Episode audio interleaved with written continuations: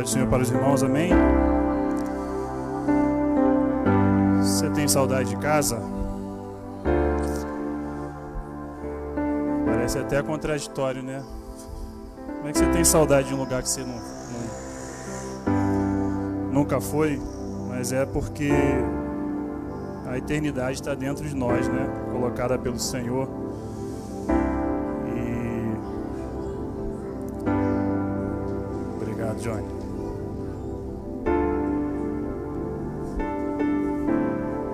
Isso que nós temos saudade. Bom, te convido, vou liberar vocês rapidinho. Te convido a abrir o livro de Josué. Livro de Josué, capítulo 1.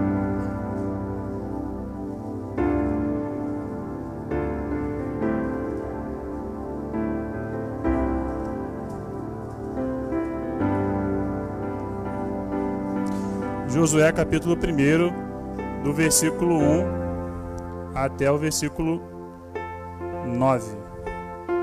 Obrigado. Hoje eu não queria usar o computador, mas o celular falhou, mas eu deixei ele aqui no jeito. Vamos lá, todos acharam? Diz assim a palavra do Senhor.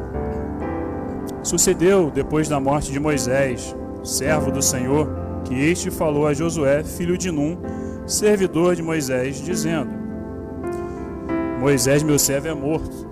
Dispõe-te agora, passa este Jordão, tu e todo este povo, a terra que eu dou aos filhos de Israel. Versículo 3: Todo lugar que pisar a planta do vosso pé, vou-lo tenho dado, como eu prometi a Moisés. Desde o deserto e o Líbano até o grande rio, o rio Eufrates, toda a terra dos heteus e até ao mar grande, para o poente do sol, será o vosso limite. Ninguém te poderá resistir todos os dias da tua vida. Como fui com Moisés, assim serei contigo. Não te deixarei, nem te desampararei. Ser forte e corajoso, porque tu farás este povo herdar a terra que, sob juramento, prometi dar a seus pais. Tão somente ser forte e muito corajoso para teres o cuidado de fazer segundo toda a lei que meu servo Moisés te ordenou. Dela não te desvies, nem, nem para a direita, nem para a esquerda, para que sejas bem-sucedido por onde quer que andares. Não cesses de falar deste livro da lei, antes medita nele dia e noite, para que, para que, para que tenha cuidado, perdão, de fazer segundo tudo quanto nele está escrito e então farás prosperar o teu caminho e serás bem-sucedido. Último versículo 9 diz: Não te mandei eu, ser forte e corajoso. Não temas, nem te espantes, porque o Senhor teu Deus é contigo por onde quer que andares. Amém? Podei vos assentar. Deixa eu ver se eu consigo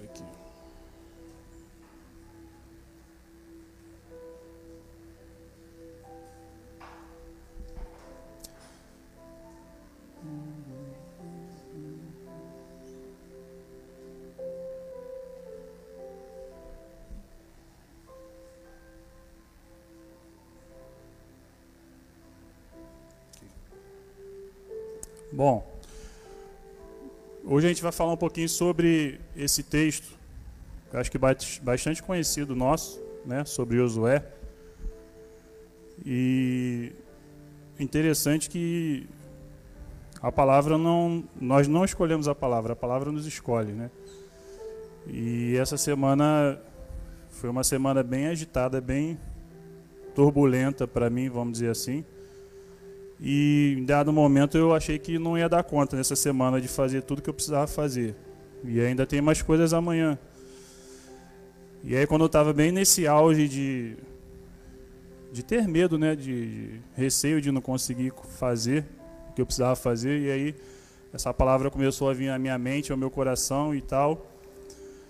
E, e aí eu recebo o convite do pastor para que eu pudesse pregar, né? E eu falei, então vamos. Vamos sim. Mas a palavra de Deus diz assim no texto de Josué, né? Antes de a gente começar, vamos lembrar um pouquinho, antes de a gente entrar no texto propriamente dito, que eu quero pensar algumas palavras ali desses versículos que a gente acabou de ler. Bom, em Êxodo 34, do versículo 1 ao 8, nós vemos ali, nós lemos ali sobre o relato sobre a morte de Moisés, né? Moisés ali é no último momento, Deus ele leva Moisés ali até o monte chamado Monte Nebo e para Moisés avistar ali a terra que foi prometida ao povo de Israel por tantos anos, né? Desde lá de Abraão, Isaac Jacó. E Moisés ele conduz esse povo e chega na porta da terra, né? E a gente sabe que Moisés, ali naquela altura a gente já sabe que Moisés não entraria, né? Por conta do episódio lá das quando ele fere a rocha, né, ao invés de falar, por conta do povo. E eu confesso que quando eu comecei a ler esse, esse texto as primeiras vezes, eu achava meio que uma injustiça com Moisés, né? Falei, poxa, Moisés ficou lá 40 anos no palácio, depois 40 anos no deserto com, cuidando das ovelhas, depois mais 40 conduzindo o povo, quando chega na porta, e ouvindo todas aquelas coisas, e quando ele chega na porta, não pode entrar. E Deus é bem claro para ele: não, Deus chega a falar para ele: ó, não fala mais sobre isso, você não vai entrar, você só vai ver. E aí, quando a gente estava ouvindo aí a última música, né, sobre a nossa casa, sobre o nosso lar, com os anos eu fui entendendo o texto e, e concluí que Moisés ele foi um privilegiado por não entrar naquela terra, naquele momento, porque ele foi para a casa dele. A casa que nós estamos aqui hoje e há muito tempo almejando estar, tendo, tendo saudades dessa casa, Moisés já foi logo, já foi para a presença do Pai. Ali não precisou, é, é, a terra era boa, a terra mana, manava leite e mel, né, etc. e tal, mas a terra, a casa para onde Moisés foi naquele momento, foi muito melhor do que aquela terra que estava diante dele. E aí meu coração ele se acalmou quando eu vi depois das outras vezes que eu vi esse texto. Mas depois de, nesse versículo a gente vê que Moisés ele é morto. E aí começa o capítulo 1 de Josué. E Deus ele fala, vira para Josué e fala, né, ó, meu, meu servo Moisés é morto. Então Deus ele fala com Josué, ó, você que vai ser o sucessor de Moisés. Você que vai ser o novo líder do povo de Israel. É você que vai fazer esse povo todo aí entrar na terra que eu prometi aos teus pais, né? Uns vão dizer 3 milhões, outros vão dizer 1 milhão e 800, enfim, sei que era muita gente, né? Mas aí Deus vira para Josué e fala, ó, é você. E aí, quando eu leio esse texto, o capítulo 1 de, de Josué, Parece que Josué está meio assim, né? meio hesitante, né? Tipo, nossa, Moisés se foi, a minha referência, a referência da, da nação de Israel se foi. O texto de, da morte de Moisés vai dizer que o povo pranteou Moisés por um mês seguido. E parece que Josué está meio assim, atordoado. E, e agora? Que, como é que vai ser? Aí Deus vira para ele e fala assim: É você, Josué. É você que vai liderar esse povo né? É você que vai conduzir esse povo à terra que eu tenho prometido. E quem era Josué? Relembrando aqui. Josué era da tribo de Efraim. Em, Cronas, em 1 Crônicas, capítulo 7, versículo 27, a gente comprova isso. Nós também vemos que Josué ele nasceu no Egito. Portanto, ele presenciou, ele vi, vivenciou a escravidão do povo de Israel. Ele estava lá. A primeira vez que o seu nome ele é mencionado na, nas Escrituras acontece lá em Êxodo, capítulo 17, versículo 9. Josué também foi escolhido para comandar os exércitos de Israel. Ele representou também a sua tribo, a tribo de Efraim, na hora que Moisés separou os dois espias. Josué era um, era um deles, né, para espiar a terra, para ver como é que era a terra. A gente encontra isso lá em Números capítulo 13, versículo 16. E sendo junto com ele, ou seja, Josué e Caleb apenas, somente os dois foram os únicos que foram animados pela fé a atacar e possuir tudo aquilo que Deus tinha prometido, toda a terra que Deus tinha prometido. Deus, Moisés enviou 12. Né? Quando eles voltaram com seus relatórios, 10 voltaram falando: Ó, oh, a terra é boa, Ó, mas tem isso, tem aquilo, ó, a gente é como gafanhoto diante deles, as nossas crianças serão como presas. Ó, é melhor deixar esse negócio de terra prometida para lá. Desanimando a nação. E aí só Josué e Caleb que, não, peraí, Deus falou, Deus prometi, prometeu, Deus vai garantir. Basta apenas que a gente tenha fé e a gente creia, a gente acredite na promessa que Deus fez. Números capítulo 14, do versículo 6 ao versículo 10. Bom, o nome de Josué também tem um significado, né? Significa Jeová é salvação, ou Deus é salvação, ou Jeová Salvador. Jesus é a forma grega do nome de Josué. A gente encontra Josué sendo mencionado também lá em Atos capítulo 7, versículo 45 e Hebreus capítulo 4, versículo 8. Amém? Então Josué, ele era um guerreiro, ele era um líder, era comandante dos exércitos de Israel. Mas acima de tudo, Josué, ele era o servidor, ele era o auxiliar, o ajudante de Moisés. Por isso que eu disse que quando nós lemos esse texto de Josué, parece que Josué está meio assim atordoado, porque a referência dele se foi, né? E ele ficou meio assim parado. E aí Deus chama ele e diz: Ó, é você, é você que vai liderar. E aí eu quero traçar, é, trazer uma semelhança que eu enxerguei aqui, tanto quanto Deus ele chama Moisés e depois quando ele vem falar com Josué. É, quando Deus ele chama Moisés, o que, que aconteceu lá? Né? O pastor até leu recentemente, leu na quarta-feira, né, sobre o nome de Deus, o Eu Sou. Né? Moisés fala, quem é que, quando me perguntarem aí, quem é que me enviou, o que, que eu vou falar? Você fala, ó, eu sou. Eu sou te enviou, eu sou o que sou. E aí Moisés ele está diante da sarça ardente, né? A sarça não se consumir e tal. E aí Deus vem e fala com ele, ó, você vai, vai lá, vai lá em Faraó e manda ele liberar o meu povo lá. E aí o que, que Moisés fala? Tranquilo, ele vai de pronto, né? Vai de primeira? Vai nada. Você ia de primeira? Eu ia de primeira? Também não. Não iríamos. Ou seja, Moisés ele começou ali a falar, né? Ah, Senhor, é, eu tenho umas dificuldades aí, né? Eu tenho umas limitações, eu não sei falar muito bem, né? É, eu tenho uns negócios aí que eu falo, né? Biscoito, glória a Deus, né? O pessoal vai rir de mim, né? É, alguns, alguns dizem até que Moisés era poderia ser gago, mas enfim, Moisés ele dá, ele tenta sair fora, né? Vamos dizer assim, popularmente falando. Só que aí Deus ele aceitou essa conversa de Moisés? Não. O que, que Deus fez? Deus ficou também lá. E é mesmo, hein? Você é gago mesmo, você não sabe falar e tal, hein? Não. O que, que Deus fez? Deus encorajou a Moisés encorajou a Moisés. Né? Ele falou: ah, é você, você tem isso, você tem aquilo. Quem faz o mudo, quem faz o surdo, não sou eu, o Senhor? Ah, mas Senhor, eles vão pedir sinais, toma aí esse sinal. Ah, se eles, se eles não acreditarem no primeiro sinal, aqui tem o segundo sinal, mas vai. Deus ele encorajou Moisés, e Moisés tentou, tentou, e falou só. Assim, aí Deus no final falou assim: ó, nem o teu irmão Arão? Então, ele vai te ser por boca. Você vai ser por Deus, ele vai ser por profeta. Mas vai. E Moisés foi.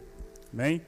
Então Deus ele encorajou Moisés e aí Moisés ele pôde ser poderosamente usado nas mãos do Senhor. E agora era a vez de Josué, que até então era o servidor, o auxiliar de Moisés, né? Bom, se Deus ele chegou em Josué e chamou ele para liderar e para substituir Moisés, para liderar o povo, é porque Deus ele acreditava em Josué. Deus conhecia Josué, sabia do potencial que ele tinha, né? Por isso que ele chega em Josué e o chama. Mas assim como Moisés, o texto vai também nos revelar praticamente a mesma coisa, né? Pelo menos no sentido de que Deus ele teve que convencer Josué também. Josué não falou, ah, eu não sei falar, e etc e tal, mas parece que Josué ficou meio estagnado ali, meio fora do ar. E Deus ele teve que convencer também a Josué de que apesar das limitações que ele poderia estar pensando no momento, ele poderia e seria tão abençoado como Moisés foi, né? Bom, e o que, que eu posso tirar disso para mim, para minha vida ou para a sua vida? Talvez você até já saiba. E é bem simples mesmo. E o que eu tiro para mim é que, da mesma forma que Deus ele pôde usar e usou a Moisés e a Josué, né, da forma que usou, né, ele também pode fazer isso por, por mim, ele pode fazer isso através de mim, através de você. Você acredita? Você acredita? Ele pode. Deus pode. Mas para que Deus faça isso, para que Deus possa nos usar, né? Eu e você, a parte de Deus é sempre garantida, amém? Deus sempre faz a parte dele, né? O problema é quando chega na nossa parte. Mas para que, que Deus ele possa nos usar da forma que usou Moisés, Josué e tantos outros que a Bíblia nos traz, nós precisamos tomar algumas atitudes aqui. Atitudes que, que vão nos levar a vencer certas coisas, a vencer certos impedimentos, a superar certas dificuldades que às vezes nós mesmos nos colocamos.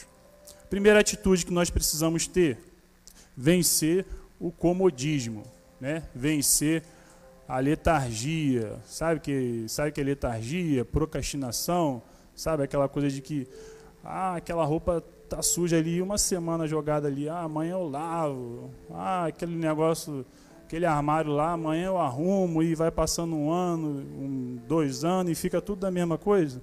Então, é o comodismo. Né? Por isso que no versículo 2, eu quero saltar aqui a palavra Levanta-te agora. Deus fala para Josué: Levanta-te agora. Ou seja, a posição de auxiliar que Josué exercia era tranquila, né? Era cômoda. Né? Na, ao final das, no final das contas, quem recebia toda a pedrada lá era Moisés. Josué, a Bíblia vai dizer que ele estava sempre lá do lado. De repente sobrava alguma pedrinha para ele.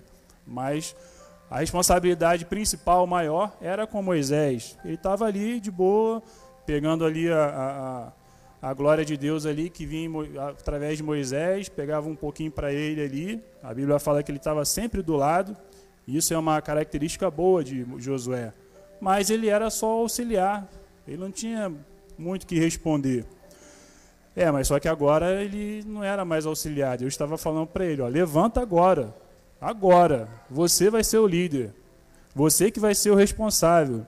Você que vai col colocar esse povo todo aí, esse mesmo povo que você viu fazendo tudo aquilo com Moisés, é, esse, é você que vai colocar esse povo lá dentro. Ou seja, Josué tinha que sair agora, ó, da zona de conforto dele, né? Daquela, daquela sua redinha, né? Aquele, aquela sua cama gostosa, né? Josué tinha que sair dessa, dessa parte cômoda, né? Eu lembro, de, eu lembro do texto de quando Deus ele fala com Abraão, Abraão Deus tinha prometido a Abraão que daria, abençoaria a sua, a sua descendência como as estrelas do céu, a areia do mar. E aí tem o texto, se eu não me engano é o capítulo 12 ou 15, acho que é o 15, que aí Deus ele chega para Abraão e manda Abraão sair da tenda que ele estava ali no, no momento e olhar para as estrelas. É, para, paralelamente é a mesma coisa. Deus estava falando para Josué: sai para Abraão aí, ó, sai da tua tenda, sai do lugar que você não está conseguindo ver as estrelas, está vendo? As estrelas. Para você ver as estrelas, você tem que sair de dentro da tenda para olhar lá para fora. Sai do lugar que limita a tua visão. Josué precisava sair do seu lugar de conforto, da sua zona de conforto. Isso ia exigir de Josué o quê? Mais responsabilidade. Para que nós vençamos o comodismo, precisamos entender que quando nós faz, fa, é, fazemos isso, isso vai exigir de nós mais responsabilidade. E aí eu pergunto: qual é a melhor maneira de vencer o comodismo? Pergunto eu. Deus falou para Josué: levanta-te. É levantando-se, é tomando uma posição, é encarando, é batendo de frente com aquilo que está te trazendo medo, com aquilo que está te trazendo temor, dificuldade, está te fazendo ficar parado. É batendo de frente, é se levantando, não é ficando sentado ou prostrado. A segunda atitude que a gente precisa ter, que Deus ele fala com, Moisés, com Josué ali no versículo 3, crer nas promessas de Deus. Eu e você precisamos crer de fato nas promessas de Deus. Como assim? Versículo 3: Todo lugar, essa é a promessa de Deus para Josué: todo lugar que pisar a planta do vosso pé, eu tenho dado a vós, como prometi a Moisés. Deus ele estava reforçando para Josué. Josué já escutou aquilo ali. Lembra que eu falei que Josué não, não arredava pé de, de Moisés, estava sempre do lado? Então, certamente ele escutou isso. Então, Deus está falando para ele assim: ó, você lembra lá que eu falei com Moisés? Ah, mas agora Moisés morreu. Então, é agora é você. Todo lugar. O que eu falei com Moisés, que faria com ele, eu vou fazer com você. Todo lugar que pisar a planta do vosso pé, eu, eu vos tenho dado, como prometi a Moisés. Ou seja, Josué tinha a garantia do próprio eu sou, do próprio Deus Todo-Poderoso, de que a terra seria dele, que a terra seria do povo de Israel, e seria através da vida de Josué. Bom, assim como, como, como com Josué, Deus também nos garante que estará. Ele, ele dá pelo menos duas promessas para a gente nesse sentido. Ele nos garante que estará conosco todos os dias. Não é verdade? E que em Cristo somos o quê?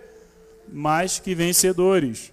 Mateus 28, 20 vai dizer que Jesus vai dizer que estará conosco todos os dias até a consumação dos séculos. Romanos 8, 37. Vai lá, Wallace, já que você está aí. acima desses versículos a gente vê uma série de coisas, né? uma série de dificuldades ali que o apóstolo Paulo está listando. E no final ele coloca, ó, mas em todas essas coisas, porém, somos mais que vencedores por meio daquele que nos amou. Aí ele fala de uma série de dificuldades ali. Deus, ele, através de Cristo, nos dá essas duas promessas: de que estaria conosco todos os dias e de que nós somos mais do que vencedores por meio daquele que nos amou. Bom, pensa aí agora comigo aí. Existe alguma maneira da gente alcançar as promessas de Deus? Uma, duas, três, será? Sim ou não? Bom, vá lá, Wallace. Dedo rápido aí. Tem sim, tem algumas. Primeira delas, Deuteronômio capítulo 28, versículo 1. O Senhor te dará abundância. Opa, aí, isso. Se atentamente ouvires a voz do Senhor teu Deus. E aí vai, tendo cuidado de guardar todos os seus mandamentos que hoje te ordeno. O Senhor teu Deus te exaltará sobre todas as nações da terra. Mas a palavrinha ali, ó, guardar todos os mandamentos ou obedecer praticar. Então, através da obediência, eu posso alcançar as promessas de Deus. Hebreus 11, 6. O que, que diz Hebreus 11, 6? Ora, sem fé é impossível agradar a Deus. Vamos lá, me ajuda aí.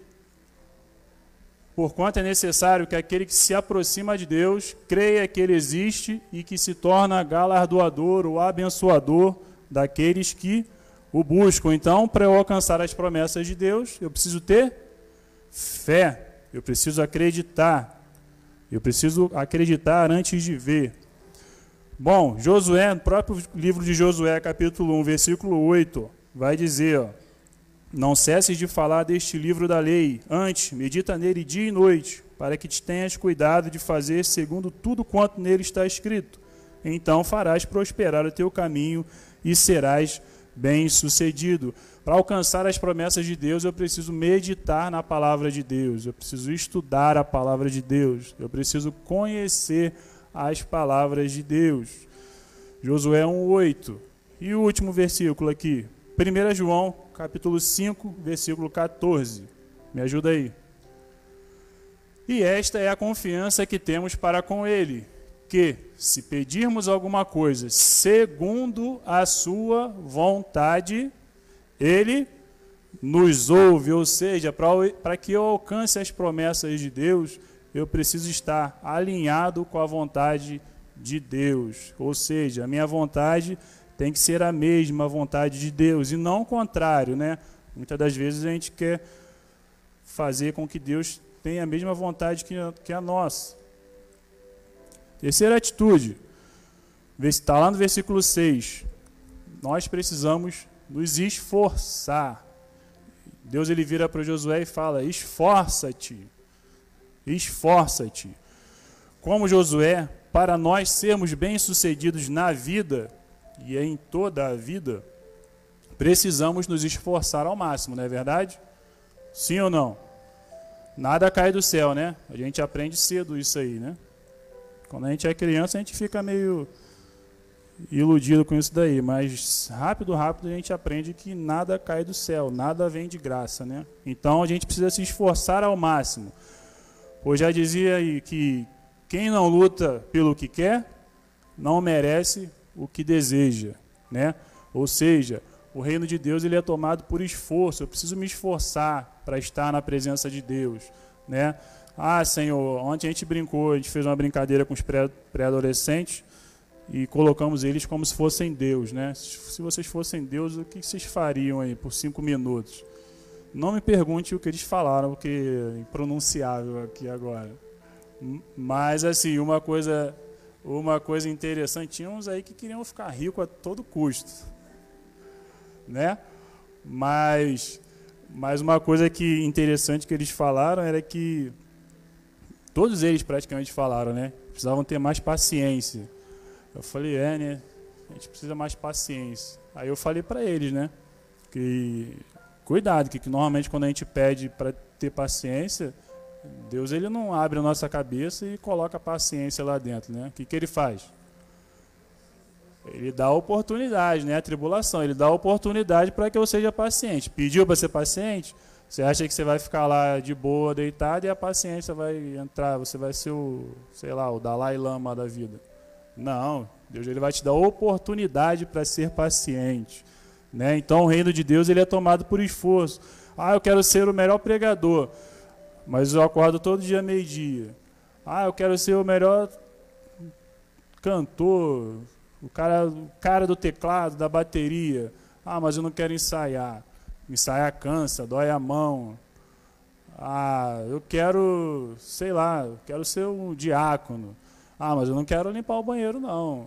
Né? É, eu quero ser um levita na casa do Senhor. Eu sempre falo, né, que o levita lá atrás ele não ficava só tocando, não. Tinha o levita que tocava e tinha o levita que lavava o banheiro, carregava o peso. Então, Cuidado, né? O reino de Deus ele é tomado por esforço. A gente precisa se esforçar. É o que Deus estava falando para Josué lá. Se esforça, ó. Eu já prometi, eu já garanti, mas você precisa fazer a sua parte. Você precisa conduzir esse povo. A quarta atitude, não desanimar. Dá vontade de desanimar, gente? Sim ou não? Ou só dá, praticamente só dá. Eu já comecei falando que essa semana foi complicada e deu vontade de desanimar. Mas aí Deus vem e vira para Josué, vira para você, vira para mim e fala assim, ó, quero nem saber o que você está achando aí, ó. Você está achando que tá, tá difícil, está cansado? Tô nem aí. Tem bom ânimo. Tenha bom ânimo, coragem, levanta. Né? Dizem aí, sacode a poeira e dá a volta por cima. Né? Então Deus ele fala para Josué, ó, tem, tem de bom ânimo, não desanime. E por que eu digo isso? Porque nos dias de hoje, o desânimo tem sido uma, uma das ferramentas mais poderosas que o diabo ele tem usado contra a igreja do Senhor. E a gente tem caído fácil, fácil, muitas das vezes, com o desânimo. Por isso nós precisamos pedir a Deus a cada manhã para que o Espírito Santo ele nos revista com o poder dele, com ânimo, com coragem, para a gente vencer um dia de cada vez. Amém? Bom, o ânimo, ele é o agente ativador do nosso ser. Se a gente deixar o diabo roubar, tirar o nosso ânimo, consequentemente, a gente vai perder inclusive o prazer de viver. Né? João 16, 33 vai dizer que tenho-vos dito isto para que em mim tenhais paz. No mundo tereis aflições. Não, é, não, não diz lá que no mundo tereis só flores, só borboletas lá, coraçõezinhos, né? Não, é aflições. Eu adoro esse versículo porque eu uso ele bastante para confrontar aqueles que acham que, ah, poxa, mas você é crente, você é da igreja, você e está acontecendo isso, está acontecendo aquilo. Poxa, aconteceu com o próprio Deus, não vai acontecer comigo? Só que ele diz: No mundo tereis aflições, mas tende bom ânimo, tende força, tende coragem, não desanime. Por quê? Porque eu venci o mundo. Ele, o Deus Todo-Poderoso, se fez carne, habitou entre nós, experimentou tudo que nós experimentamos, então não tem desculpa para mim e para você. Deus sabe, literalmente, na carne, o que, que a gente passa. Então, tenha bom ânimo. Tenhamos bom ânimo. Quinta atitude: vencer o medo. Está lá no versículo 7. Ser muito corajoso. Bom, sem dúvida, o medo tem impedido muitas pessoas de alcançarem seus objetivos, seus sonhos, suas metas, sejam elas quais forem. Bom, e aqui vai alguns sintomas de uma pessoa com medo. A gente consegue perceber. Sabe por quê? Porque a pessoa com medo, ela se sente pequena diante de, dos problemas, diante de outras pessoas, ela se sente incapaz. Poxa, eu queria tanto estar ali na frente falando, segurando aquele microfone ali, mas né, eu não consigo. Treme as pernas, dá suadouro, dá tudo. E, e você acha que não dá na gente aqui? Claro que dá. Né? Eu lembro lá, eu olho lá para trás e lembro, quem diria eu estar aqui segurando o microfone falando, né? A minha esposa diz que eu falo pelos cotovelos, né? Mas eu não tinha essa capacidade, eu não tinha, congelava, congelava, né?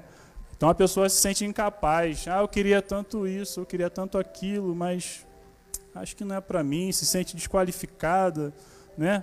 Desacreditada não tem confiança a pessoa que tem medo. E por isso ela foge, ela sempre foge de responsabilidades maiores, responsabilidades como Josué recebeu da mão do Senhor. E aí eu te pergunto, o que fazer então para vencer esse bendito medo? O que fazer? Acreditar em você. Simples assim. Crer que Deus nunca vai te desamparar tomar posse da autoridade que Cristo nos concede. É isso. Simples assim. Creia em você. Ao menos tente. Não fique olhando, ah, o Samuel, o Ronan tocam tão bem, eu queria tanto tocar. Vai para a aula. Tenta lá. Se não der certo, não deu. Mas você só vai saber se você é capaz, se você consegue, se você tentar. Né? Não perca para o medo creia em você mesmo, né? Porque Deus ele crê em você. E eu termino dessa forma, relembrando e reforçando que da mesma forma que Deus ele agiu através da vida de Moisés, de Josué, ele quer agir através da sua vida. Você que está aí sentado me ouvindo com essa paciência toda, é você que Deus quer, através de você Deus quer agir. Ah, mas como? Eu não faço ideia. Né? Deus não me revelou nada sobre a sua vida. Mas eu tenho certeza, pela palavra de Deus, que você está sentado aí, não é para ficar só sentado aí. Deus ele quer agir através da sua vida de alguma forma. Seja através de um abraço, seja através de uma oração, seja através de estar tá aqui cantando ou pregando, seja através de você cuidar do templo, não importa. Serviço é que não falta na obra, né? Falta trabalhadores, mas eu tenho certeza disso de que Deus ele quer agir através de você, através de mim, com as mesmas promessas. As mesmas promessas que ele tinha lá para Josué, para Moisés, ele tem para mim para você, para a sua igreja hoje. Né? Talvez você está aí sentado e você, se você olhar para o lado, tem alguém precisando da sua ajuda. Tem alguém que precise aprender mais a palavra e você sabe alguma coisa. Você está entendendo? Então, acredite. Né? As mesmas promessas que, que foram feitas lá atrás para Josué e para Moisés, elas também são para mim e para você hoje. Hoje. Né? O que nós precisamos é tomar essas atitudes que nós compartilhamos nessa noite. Né? Eu vou relembrar elas aqui para você. Vencer o comodismo. crer nas promessas de Deus, se esforçar, não desanimar e vencer o medo. Você é maior do que o seu medo. Quem dirá Deus é muito mais muito maior do que o seu medo. Então, tome essas atitudes e creia que Deus ele vai usar a cada um de nós poderosamente. Por quê? Acredite em você, porque Deus ele acredita em você. Amém? Deus abençoe. Em nome de Jesus. Vamos nos colocar de pé? Vamos orar? Para que o Senhor nos ajude. Amém? Pai, em nome de Jesus, nós te damos graças pela tua palavra, Senhor Deus, por nos ajudar a chegar até aqui, a compartilhar, Deus, aquilo que o Senhor quis conosco nessa noite. Agora, pois, Deus, com a ajuda do teu Espírito Santo, nós rogamos, ó Deus, que nos ajude a praticar, a guardar a tua palavra, a aproveitar as oportunidades, ó Deus, de que nós estivermos nas nossas vidas a partir de agora, Deus, para que nós possamos ser fortes, ser corajosos, Ó Deus, termos ânimo, ó Deus, vencermos o nosso medo, ó Deus, para que possamos estar cada vez mais aptos, ó Deus, e atuantes na tua obra, pois ela precisa de cada um de nós todos os dias, em nome de Jesus. Amém.